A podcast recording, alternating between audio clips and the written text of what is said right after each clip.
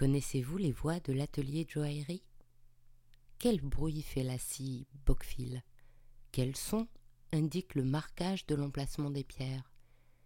Qu'est-ce qu'on entend au moment de la frappe du poinçon de maître? Bienvenue sur le podcast Il était une fois le bijou. Cette première saison est consacrée au bijou de l'amour et à l'amour du bijou. Le premier épisode parlait de l'histoire des bijoux d'amour. Aujourd'hui, nous allons découvrir ceux qui font les bijoux, ceux qui aiment faire les bijoux. Nous allons entrer dans les coulisses du savoir-faire joaillier, c'est-à-dire l'atelier. Pour ce deuxième épisode, je vous emmène chez Mark Lower, le fondateur des ateliers du créateur, un espace de coworking où les joailliers louent leurs établis et tout ce dont ils ont besoin pour créer leurs merveilleux bijoux. Je suis Anne Desmarais de Jotan amoureuse des mots et passionnée du bijou. Êtes-vous prêt à écouter les plus belles histoires de bijoux? Commençons. Il était une fois le bijou. Bonjour Marc. Bonjour Anne.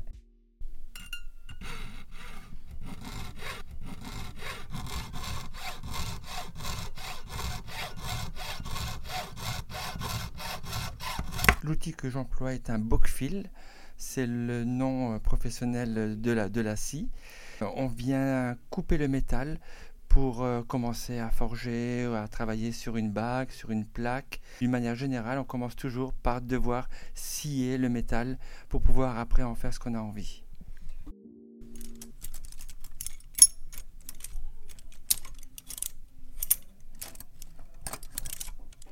Euh, là voilà. C'est une, petite table sur laquelle j'ai toutes mes pinces de toutes formes différentes. Euh, je pense qu'il y en a là une quarantaine au moins. Et euh, j'ai sélectionné la pince qui m'intéressait pour euh, couper tout à l'heure le métal. Et en fait, ça sert à tout alors ces pinces? Ah ben il y a des pinces pour tenir le métal, il y a des pinces pour les forger, il y a des petites pinces rondes effilées pour tourner du petit fil rond pour faire un chaton. Un chaton c'est ce qui va tenir la pierre dans, dans, une bague avec les griffes. Nous avons des pinces coupantes aussi parce qu'on a besoin de couper le métal et des pinces de coupant de différentes tailles jusqu'à des toutes petites qui sont très précises.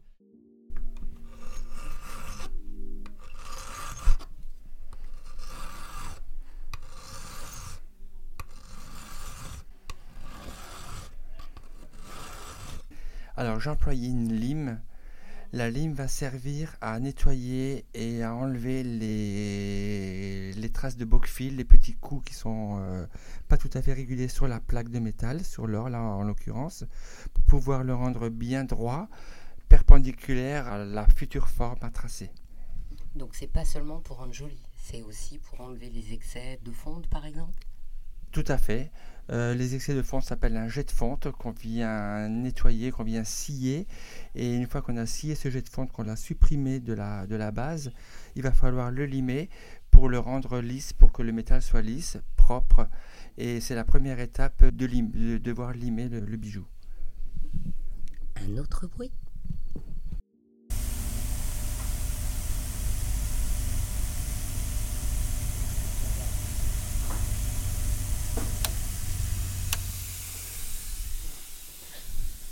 Alors ça, c'est un ventilateur? C'est pas du tout un ventilateur. C'est une polisseuse magnétique qui sert à enlever les coups de lime que nous avons fait tout à l'heure sur le corps de bague, adoucir et les, faire, et les supprimer, adoucir l'ensemble et les faire disparaître progressivement pour pouvoir passer après au polissage.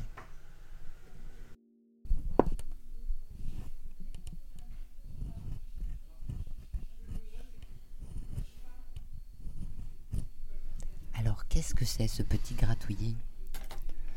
Alors là, j'ai employé le compas pour pouvoir tracer la forme d'un cercle sur la plaque en or afin de pouvoir la découper, après et suivre le tracé.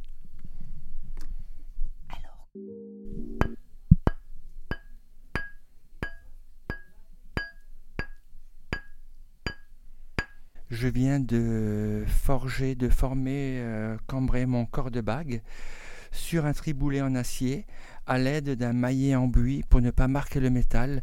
C'est un bruit qui n'est pas pas très violent du coup et le métal n'a pas souffert J'ai pas marqué le métal avec un marteau. Si j'avais employé un marteau, le métal aurait été marqué et frappé. Alors que là, il a été forgé en toute douceur. On passe à un autre bruit. Écoutez bien.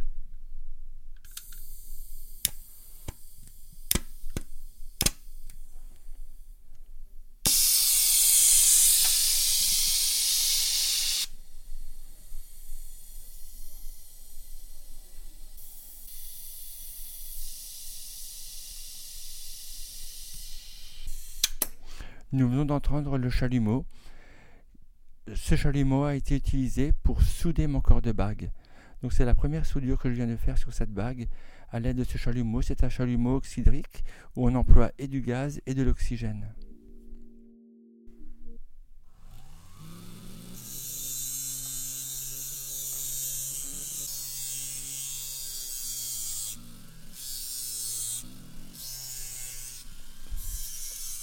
J'ai employé euh, une petite fraise sur laquelle j'ai posé du papier émery afin de pouvoir nettoyer l'excès de soudure. Et je l'ai mise dans un embout qu'on appelle la pièce à main qui est alimentée pour qu'elle puisse tourner par le moteur suspendu.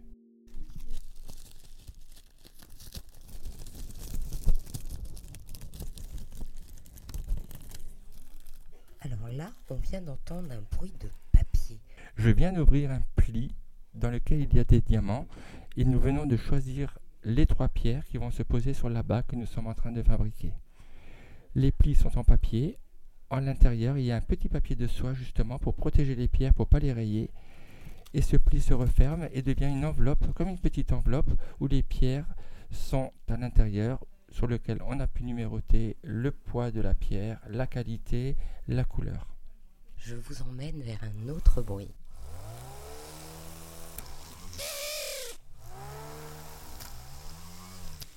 Nous venons de percer le métal afin de pouvoir y poser un ou deux petits diamants afin de sublimer la pièce.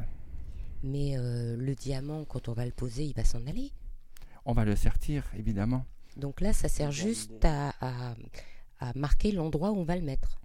Percer le métal, parce que le diamant, il a une culasse, il est épais.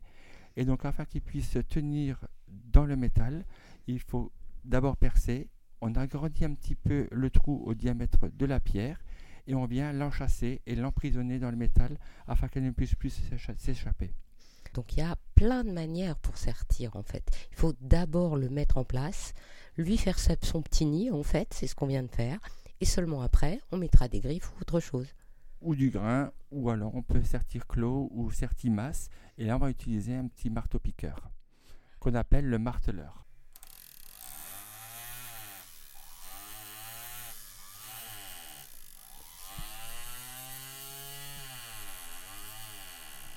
Nous venons d'utiliser le marteleur pour rabattre le métal autour de la pierre afin qu'elle soit emprisonnée et qu'elle ne puisse plus, s'échapper. On appelle ça un certi clos.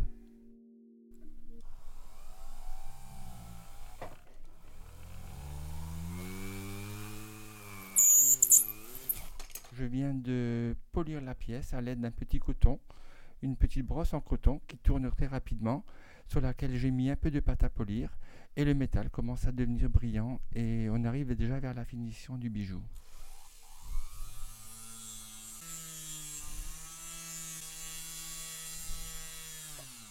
En fait, on est en train de lui faire un gommage sur mesure, c'est ça? Et une belle brillance, on appelle ça un polymiroir.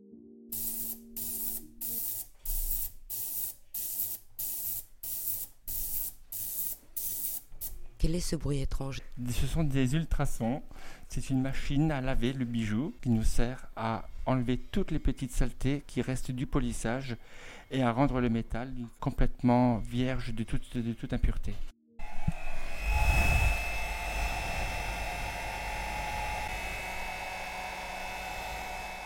Vous devriez tous connaître ce bruit avec ce sèche-cheveux qu'on emploie régulièrement dans la salle de bain. Nous nous l'employons pour sécher le bijou, le chauffer légèrement afin qu'il n'y ait plus de traces d'eau ni de calcaire et autres petits défauts qu'il pourrait y avoir encore.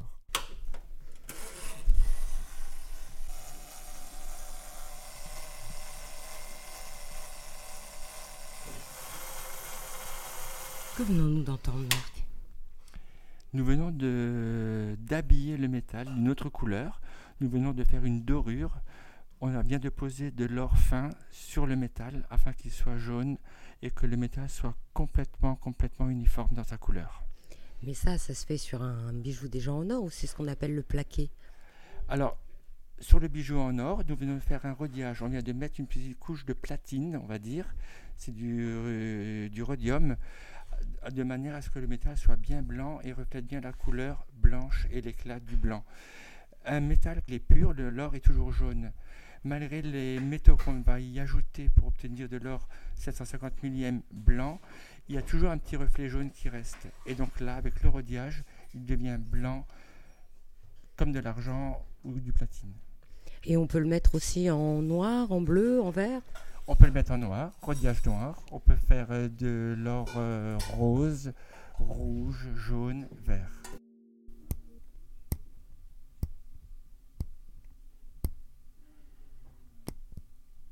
Alors Marc, ce bruit très très léger, très très discret, qu'est-ce que c'était? Je viens d'employer une petite onglette afin de graver le prénom de la personne à l'intérieur de la bague. Donc avec la petite onglette, c'est comme une petite ciselure. Et donc j'ai coupé des petits copeaux d'or de manière à mettre une calligraphie sur le métal. Alors là, c'est un coup. Un coup.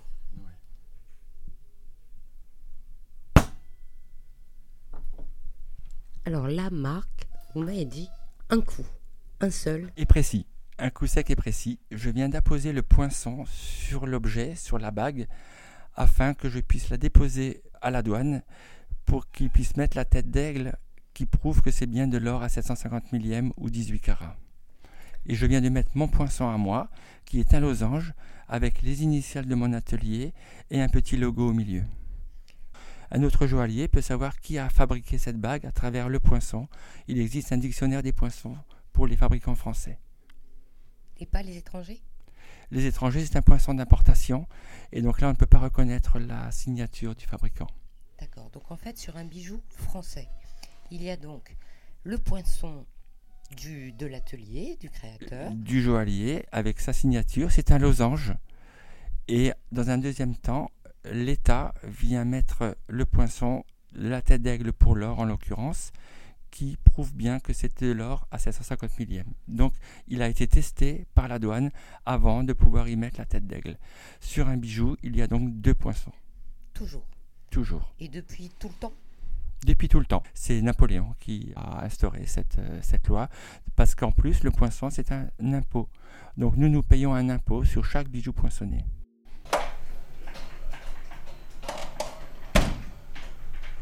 Alors ça, c'est la fermeture définitive? C'est la fermeture du coffre-fort. Toutes les pierres et métaux précieux sont dans le coffre et nous l'ouvrons 20, 30, 40 fois par jour, mais nous le refermons et euh, pour que ce soit, tous les métaux soient protégés. Mais il est énorme ce coffre-fort. Ah oui, c'est une armoire. Et regardez, elle ne pose même pas sur le sol, elle est dans le mur, tellement le, coffre est lourd. Le, le, parquet, les poutres ne le supporteraient pas le poids, donc il a été enchâssé dans le mur de soutien de la maison. Donc c'est comme ça dans tous les ateliers Tous les ateliers n'ont peut-être pas des coffres aussi importants, mais comme nous sommes nombreux à travailler ici, il a fallu des coffres d'une grande contenance. Est-ce que tu pourrais me raconter un peu les ateliers du créateur? Les ateliers du créateur, euh, c'est une très très belle histoire.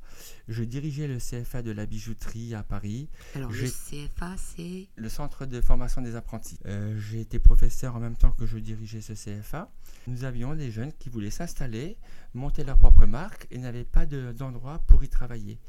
Notamment, euh, à Paris, les appartements sont petits, il faut du gros outillage.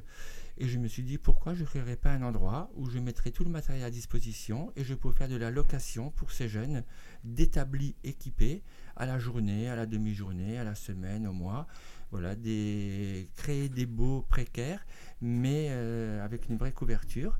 Et euh, j'ai commencé à monter cet atelier. Nous avions cinq établis, puis une dizaine, une quinzaine.